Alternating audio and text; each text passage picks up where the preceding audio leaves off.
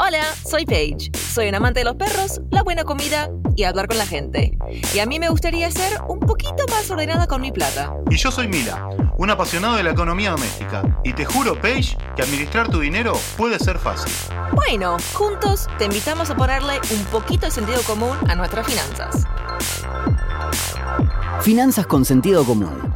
Un podcast para quienes nunca supimos qué hacer con la plata. Con Paige y Mila.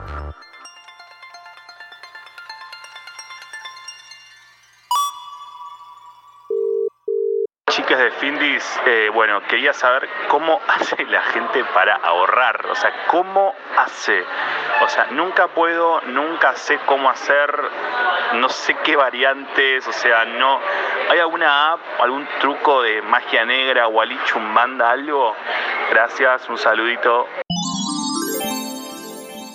Si recién, ponele, recién nos conocemos, estamos en un bar prepandemia porque RIP eh, bares. Pero, y te conozco, digo, Milanga, eh, recién empiezo a estar interesada en el mundo de las finanzas. ¿Cuáles son tus tips infalibles que cualquier persona tiene que tener ya en mente para empezar este camino? Mira, lo primero que tenés que tener es un conocimiento de cuáles son tus ingresos. Fundamental. O sea, vos sabés cuánto ganas. A partir de ahí, llevar un registro de esto. Vos me decís, no, pero pará, ¿Cómo, que la gente no sabe cuánto gana? Yo te puedo asegurar que muchísima gente no le presta atención. O sea, uy, me depositaron el sueldo, listo, arranca la carrera. ¡Pum! ¡Arrancan! ¿Pero qué nos detiene? ¡Cielos! Han sido encadenados a un poste por el villano Pierre, lo doy una. No, no, no, no. Tener conciencia. ¿sí? Dedicarnos, esto es como cuidarnos un poco eh, fuera del cuidado del cuerpo, fuera del cuidado del alma, bueno, es cuidarnos un poco nuestra realidad. ¿sí? Si, vos tenés, si tenés conciencia de cuál es tu presupuesto, ¿sí? vos decís, bueno, el día uno gano tanto dinero, ese empieza mi mes, ¿sí? porque creo que los que trabajamos en relación de dependencia tenemos esta cuestión de se nos resetea el mes. Por supuesto que no vamos a dejar de lado a los independientes, que es algo mucho más desafiante. Tiene toda mi admiración. No te olvides de mí, por favor, pobre Tiene toda mi admiración. He sido independiente durante muchos años. Eh, te pasa que vos tenés que ser consciente y plantearte y decir, bueno, a ver, a ver. Hay cosas que son inevitables, ¿sí? Cosas que son inevitables y que eh, voy a tener que afrontar en cada uno de estos periodos que, que vivo los voy a tener que afrontar. Eso es lo que nosotros llamamos costos fijos. Después, después vamos a profundizar porque hay costos fijos que vos podés, como decimos, pedalear o patear para adelante o financiar y conviene financiarlos. Pero por ahora te diría, hagamos frente a eso. ¿sí? Entonces nos sentamos y decimos, bueno, ¿cómo querés empezar a, a, digamos, tener un poquito de control, un poquito de control en tu, en tu economía. ¿sí? Vos vas a tener costos fijos, que son estos costos que no podemos evitar. El alquiler, las expensas, la prepaga si es que tenés, eh, el seguro de tu auto. ¿Viste? Estas cosas que son inevitables. No las podemos evitar.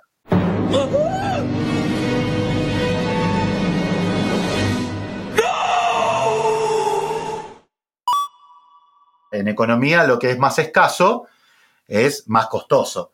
Claro. Supply and demand, chicos. Claro. ¿Viste? Acá es un multitasking. Aprendemos de economía y yo les enseño inglés.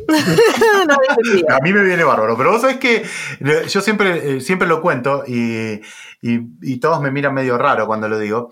Pero la adquisición de cosas, comprar cosas, es algo que es competitivo. Ok. ¿sí? Nosotros competimos con el de al lado para adquirir algo. Eso le da origen a la oferta y la demanda, esto que vos decías recién. Si todos queremos lo mismo, todos vamos a competir por lo mismo, vamos a hacer que automáticamente suba el precio. Claro. Eso es uno de los factores. Después la escasez también tiene que ver. Si es algo que no es muy habitual, que es algo que no se consigue mucho, suele ser comparativamente más costoso.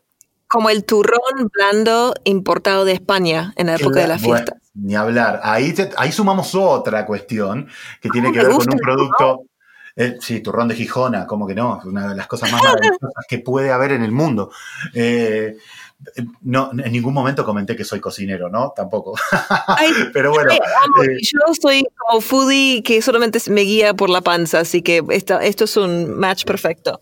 Excelente, excelente. Entonces te decía, estas cosas que, que tienen que ver con, con los conceptos, ¿no? Si nosotros sabemos, si nosotros sabemos, a partir de, de una pequeña, de, de dedicarle un poquito de tiempo a escuchar algo divertido, sabemos que podemos elegir mejor, que podemos ordenarnos un poco, un poco, y lo vas probando, y lo vas probando a poco, porque mira, ¿sabes cuál es el problema con poner un objetivo difícil? Que cuando uno no lo logra, se frustra. Claro, Y, y eso te hace, te hace caer directamente al otro lado. ¿Viste? Caes directamente al otro lado. Decís, "Buah, no lo hago más, esto me agota, ya está, no quiero saber más nada. En cambio, todo al tacho. eh, exacto, al tacho. Genial. Si, si yo te digo, si yo te digo, mirá qué diferencia con una, con una pavada, ¿eh? Te digo, bueno, vos querés ahorrar 3 mil pesos por mes, por X motivo. ¿Mm? Lo primero que te voy a recomendar es que partas esos 3 mil pesos en un monto diario. Y que en una cajita todos los días guardes 100 pesos. O sea, que tu objetivo primordial sea llegar al día 30 teniendo 3 mil pesos, pero que no saques de una los 3 mil pesos. Ok. ¿Me explico? Eh, Wow, eh, sí, hablamos, sí, de, sí, no. hablamos de este monto, hablamos de este monto por, por decir un número, ¿eh? No, Sí, eh, un ejemplo. Que vos dividas ese número que vos querés en diario. Y entonces, ¿qué vas a hacer? Cuando saliste, dijiste, bueno, para, hoy lo- a la mañana pongo los 100 pesos o los pones al final del día, no importa, cuando vos quieras. Pero todos los días te haces ese micro objetivo, por así decirlo, ese micro, micro logro.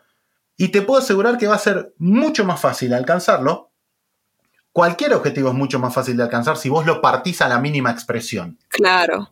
Y ahí, mira, acá, claro, porque yo conozco- escuché algo de un, un tipo en Estados Unidos, se llama Dave Ramsey, creo, y claro, y él habla de tema de sobres, ¿no? De manejarte con sobres y con efectivo, eh, que me parece que para muchos sí sirve porque capaz nos manejamos mucho con billetes, pero también me gustaría ver cómo, dos cosas.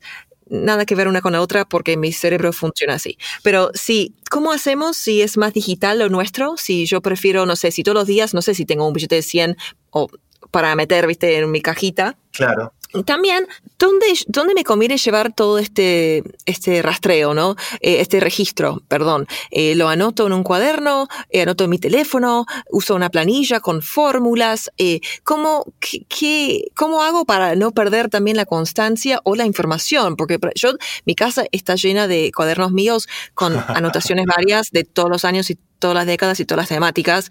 eh, y capaz, viste, para mí algo de finanzas sería mejor que tenga algo separado.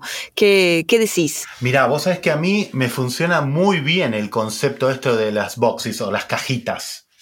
¿Sí? Que son más mentales que otra cosa. Ok. Pero cada cajita tiene un nombre. Cajita mental. Y hoy en día lo digital, claro, eh, en el buen sentido, ¿eh? porque eh, si nos vamos a los paradigmas, las cajas mentales no son positivas. Si, vos- si tu, caja, tu cabeza está cerrada como una caja, estamos en problema.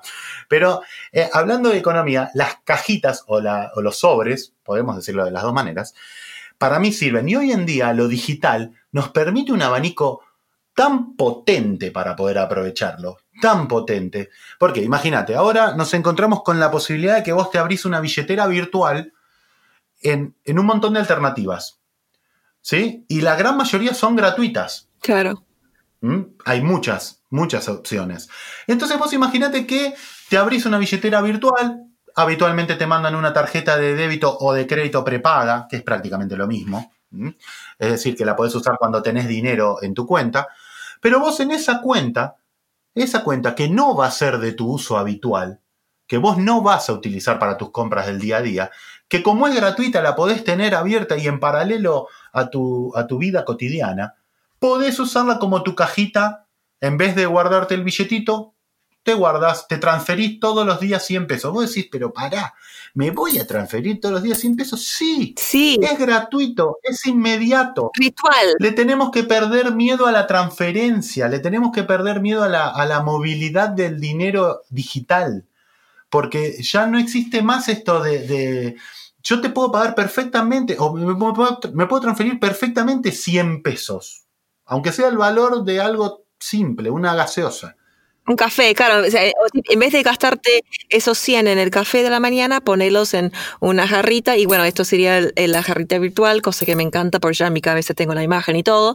Y, sí, me gusta eso de tener como, claro, de dos cuentas tuyas pero distintas y capaz es eso todas las mañanas cuando yo estoy no sé abro mi compu me pongo al día con los mails y en ese momento es cuando hago esa transferencia que es más simbólica que otra cosa pero lo, lo- lo incorporo a mi rutina Vos dijiste, en vez de tomarme un café, me guardo el dinero en mi jarra. Eso es fundamental. El reemplazo. ¿Por qué? Porque el dinero no se multiplica, lamentablemente. El dinero que yo Eh, gasto, creo que sí. que yo- el dinero que yo gasté en el café, ¿sí? Quizá puedo, porque, porque tengo un objetivo mayor, que, digamos, vamos a ser un poco técnicos. El valor que yo le doy a guardar ese dinero en mi jarrita es mayor al valor que me genera tomar el café, claramente. total Entonces, en mis, dos, en mis dos alternativas, para mí es más valioso en este momento guardar el dinero del café. Entonces, lo guardo. ¿Sabes qué tiene de bueno? Que vos vas poniendo en tu jarrita virtual o en tu jarrita o en tu cajita real. eh, Pongamos las dos alternativas que son las dos súper válidas. Y al final del mes vas a ver tu objetivo cumplido. Y, te va- y vas a mirar para atrás y vas a decir, pero para, no me costó tanto. claro ¿Por qué? Porque lo hiciste por piezas chiquititas, por logros muy pequeños.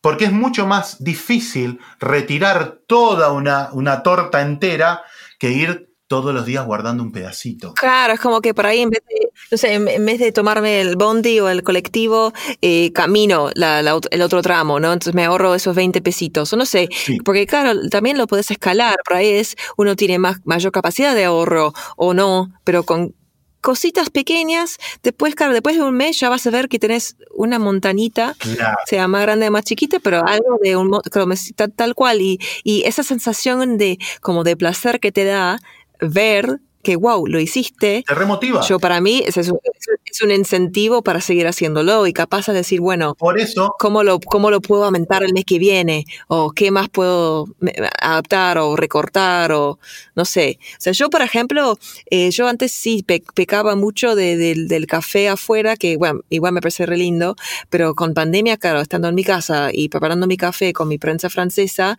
eh, y volví a un café en septiembre cuando hicimos un poco de reapertura y yo no pude creer el, el costo, el, el valor claro, de ese café latte. Dije, no, ni loca. Y bueno, sí, ahora lo, lo guardo para un momento especial, capaz con una amiga, para ponernos al día, pero ya no, ya soy mucho más consciente con esa toma de café en otro lado que no sea mi casa. claro, ahí te pasó algo fundamental, que es que el valor del café superó al precio. Es decir, el beneficio que vos obtenías por tomar el café supera, o sea, perdón, queda por debajo de lo que vos pagás de precio. Te- el precio te pega más, entonces sentís que es caro, que es costoso. ¿Sí? Que eso es algo, es un término súper relativo lo que es caro. Claro, ¿m? Porque no tiene que ver con una cifra. Para algunas personas hay cosas que son costosas y para otras personas hay cosas que no son costosas. Depende pura y exclusivamente de cada uno. Vos fijate cómo también esta situación de pandemia a todos nos hizo, nos hizo revisar estos gastos. ¿Sí? Y entonces vos decís, ah, bueno, pará, no es, no es una cosa que, no, no necesito sí o sí tomarme un café todos los días afuera. Puedo algunos días disfrutarlo porque es algo que me hace bien, que me gusta, pero algunos otros días lo puedo tomar en casa y tampoco estaría tan mal. Bueno, ahí tenés un pequeño reemplazo. ¿Sí? Y claro, y es- eso es em, eso, eh, eh, amo el reemplazo, me, me gusta mucho ese término que aprendí hoy. Y, y eso ayuda a la gente que eh, a decir, bueno, estoy empezando por, por algo, con, o por un lado, ¿no? Tipo, eh, su- es, es tan mínimo que, bueno, ya con eso hago, logro un impacto. Como que no hace falta tener muchísima plata para hacer estos reemplazos. Hay que hacerlo pequeño. No, eh, querer abarcar mucho es complejo y es difícil y te, te cansa y te lleva un esfuerzo mental fuerte. Entonces yo como recomendación diría empezar pequeño y uno mismo ir aumentándose el objetivo.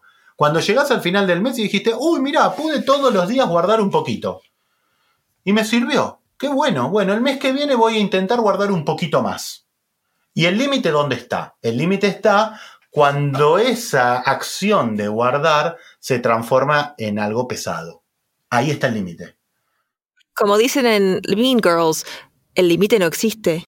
Límites infinitos. Si el límite nunca se aproxima a nada, el límite no existe. El límite no existe. Los nuevos campeones estatales, los mateatletas de North.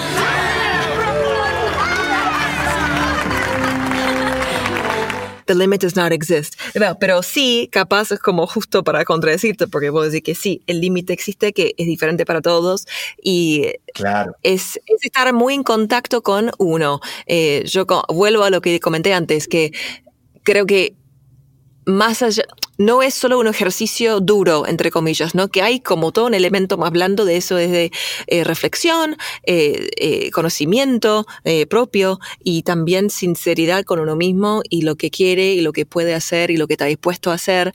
Em, y esta, este cambio de conciencia, de, de tener ya la semillita plantada en el cerebro de a estar más pendiente de este tema, ya es un gran cambio. Y, y no abrumarse con todo lo que se puede venir, sino como que, bueno, hoy yo ya decidí que voy a pensarlo un poquito más. Y ya con los ojos abiertos de otra forma, eh, seguramente se te ponen en el camino varias cosas que ayudan a, a profundizar ese conocimiento y creo que eso también es algo muy lindo, ¿no? De siempre querer superarse y aprender y, y, y- mejorar como, no sé, como ser humano, pero, pero eh, realmente, ¿no? Como decir, eh, hace seis meses yo no, tenía idea de esto y ahora me soy muy canchera, ayudo a mi hermana y bueno, ella también está ahorrando, no sé, y así, es como que es, es exponencial. y metimos el primer pasito. El primer pasito. Imagínate cuando empecemos a, a meter más info de- de- del día a día. Va a ser increíble. Saber de- de economía y productos financieros en Argentina es como tener un posgrado en la vida. Porque Real. en nuestro país es como así, ¿viste? Decís, eh, acá tenés que. Todos somos economistas, todos sabemos de fútbol y todos sabemos de asado. Total. Eh, pero, pero no tanto. Y, y de que- quejarse. que- bueno, ni hablar, bueno. Y es- eso me encanta, por eso tipo, me siento muy a gusto porque es, el- es mi actividad favorita. Al gran pueblo argentino,